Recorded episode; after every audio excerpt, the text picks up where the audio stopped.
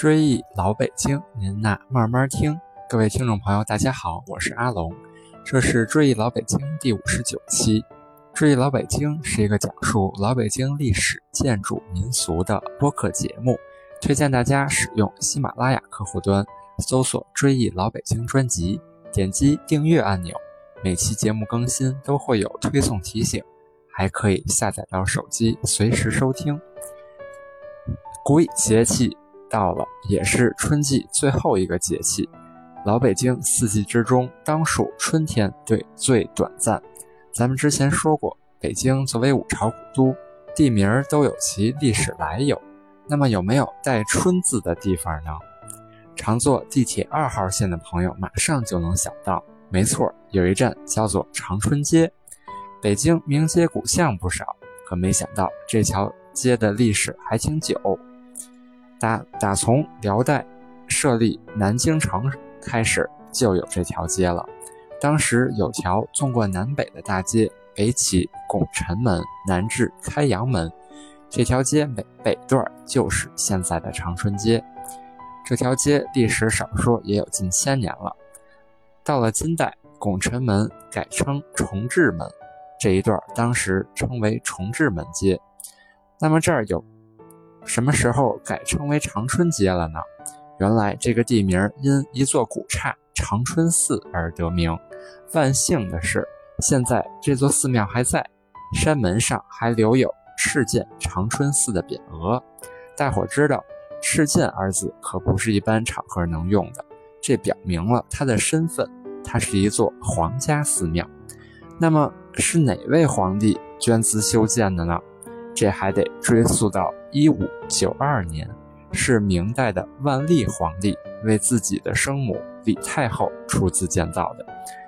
那么，李太后为什么要修这样一座寺庙呢？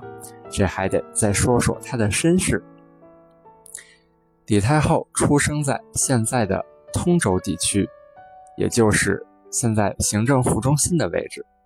她自幼家贫。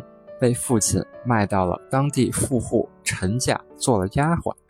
万历皇帝的父亲，也就是隆庆皇帝，在即位之前做裕王时娶了陈小姐作为王妃，丫鬟也自然随着陈小姐进了王府，还给裕王生了儿子，这不是巧了吗？裕王即位为隆庆皇帝时，封陈小姐为皇后，封李氏为贵妃。隆庆死后，因陈皇后无子，李氏十岁的儿子朱翊钧即位，这就是前面说的万历皇帝。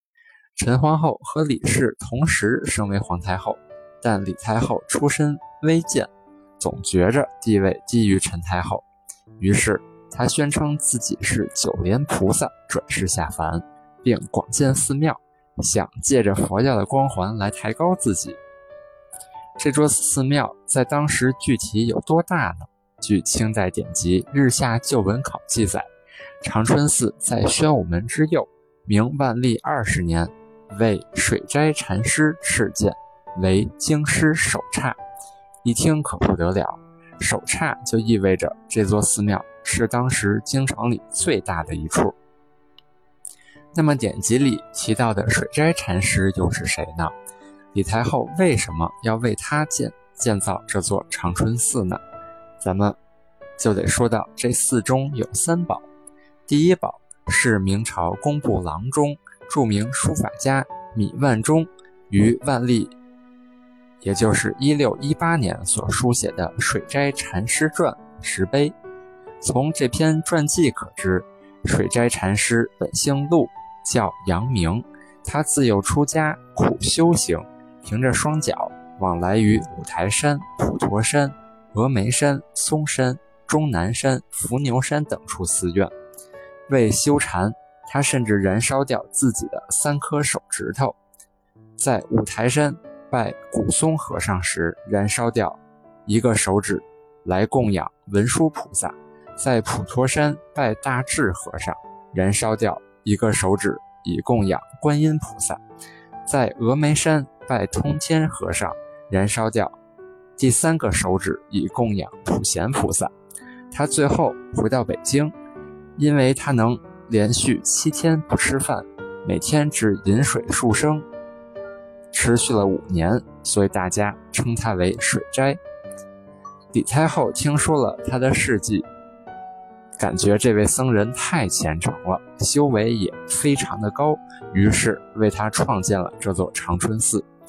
万历皇帝还赐他金冠、紫衣等许许多多的物品。据《地经景物略》记载，禅师于一六三四年圆寂。这位高僧总共活了七十五岁，可以算得上很长寿了。此外，万历皇帝还让长春寺住持的大弟子做自己做了带自己出家修行的替身，因而又给这座寺庙很多的关照。据文献记载，他赐千佛衣及孤荣衣各八百件，米麦等千担，还有两库专门贮存布施的金钱很多。那么，万历皇帝为什么要把寺名取为长春呢？原来这二字含有长寿之意。春字源自庄子《逍遥游》，上古有大春者，以八千岁为春，八千岁为秋。意思是这棵叫做春的大树，以八千年作为自己的春天，八千年作为自己的秋天，可见其寿命之长。一般古代建筑看屋顶琉璃瓦的颜色可以判断等级，不过您走进这里就会发现，为什么正殿是灰瓦，而东西两间偏殿上却是黄琉璃瓦呢？这就与寺中的第二宝有关。原来这两间黄琉璃瓦的偏殿是用来供奉万历皇帝的生母李太后和崇祯皇帝的生母刘太后的画像。据清代典籍《陈元实略》记载，长春寺大殿旁藏佛像十余轴，中二轴黄陵装裱一朵，一张绘九朵莲青莲花，捧一排，题曰“九莲菩萨之位”，明神宗母李太后是也。可见，该寺是把李太后当作九莲菩萨供奉在寺中的。那么这前两宝说完了，第三宝又是什么呢？这还得从米万中书写的石碑得知。这第三宝就是铸于明代天启年间，也就是一六二一年的肾金多宝铜佛塔。塔高五点六米，底部直径二点五米，八角十三层密岩式，由多种金属合铸，表面用纯金融化后渗透入铜制塔身内。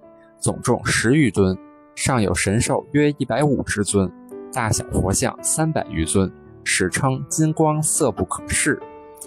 米万中曾证明他在礼拜此塔时，曾亲耳听到塔中传来的多宝佛讲法的话音。可惜的是，八国联军入侵北京时，闯入长春寺强掠，他们以为此塔是黄金所铸，就拔刀砍掉了一些佛像。至今塔身伤痕仍存。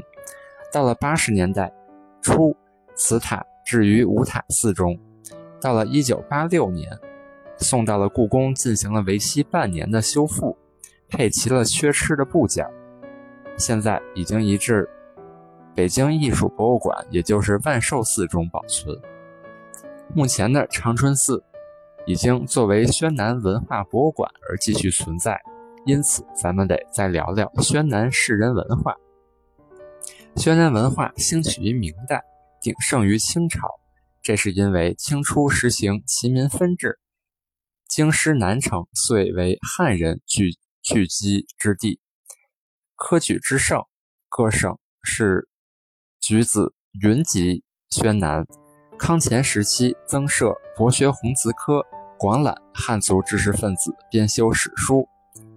集市典籍，直至大规模撰修《四库全书》，天下鸿儒学士奔走京师，客居宣南，在通达仕仕途之余，形成了广博活跃的学术氛围和结社唱和的文学环境，产生京师城下、宣南市乡的现象，为清代文化繁荣创造了独特空间。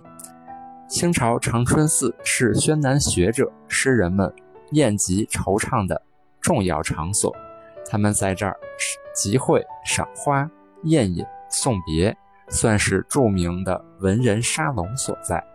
清初有位著名文学家叫龚鼎孳，他不太出名儿，可他的宠妾顾恒波还算是小有名气。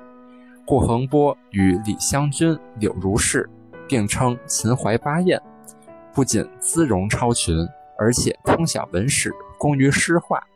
龚鼎孳奉诏入京，路过南京时，被他的气质才华深深的吸引，不惜花重金为他赎身，一起北上京城。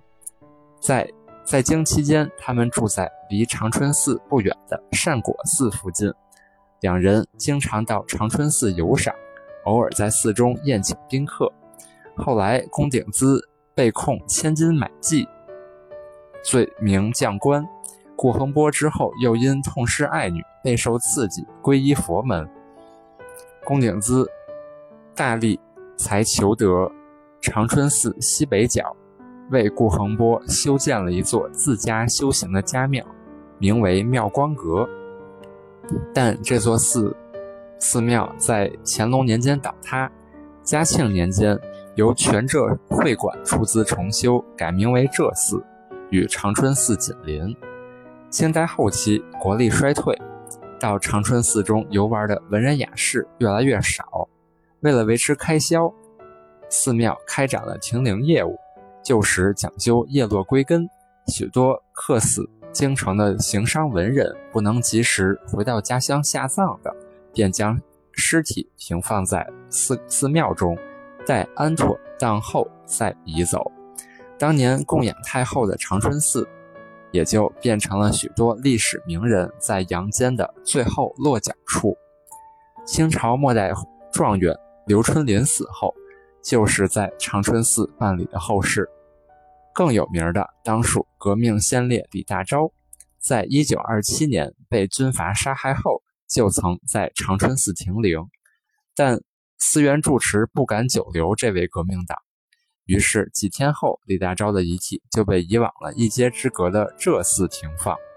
浙寺的寺监也怕沾包，结果这位革命先驱的遗体就这样被推来推去，在六年后才下葬万安公墓。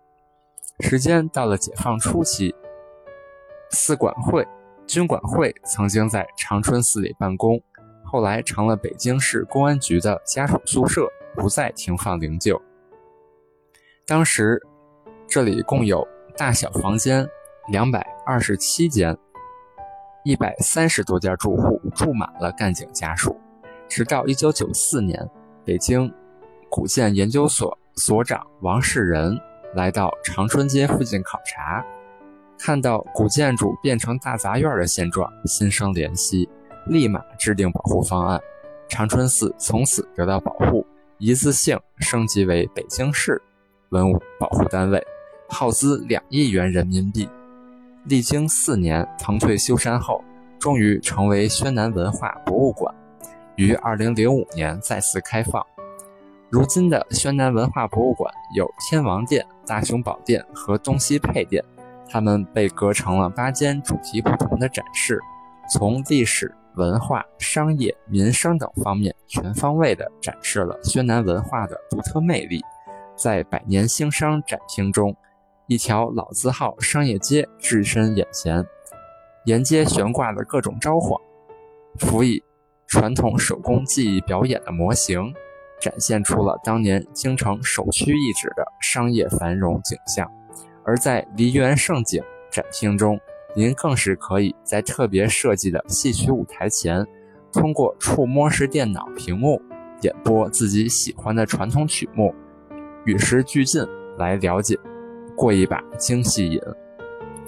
相对于八仙展厅，长春寺宽阔的庭院为宣南文化的展示提供了另一个原生态的空间。其中藏经阁前一株五百年树龄的古树，使这里别有一番风味。要是您逛饿了，还可以溜达到附近的牛街，这里可算得上是旧城的美食中心。吃上一顿聚宝润聚宝源铜锅涮肉，那味道别提多地道了。欢迎各位朋友将我的节目转发至微信群或朋友圈，希望大家一起努力去探索老北京，记住一段不该被遗忘的历史。我新开通了个人微信公众号，名称是《北京穿越指南》，定期举办历史古迹、公园导览活动。带您了解北京城的前世今生，欢迎大家订阅。追忆老北京，您呐慢慢听。这期节目就聊到这里，还有更多有趣的老北京胡同地名故事，咱们下期接着聊。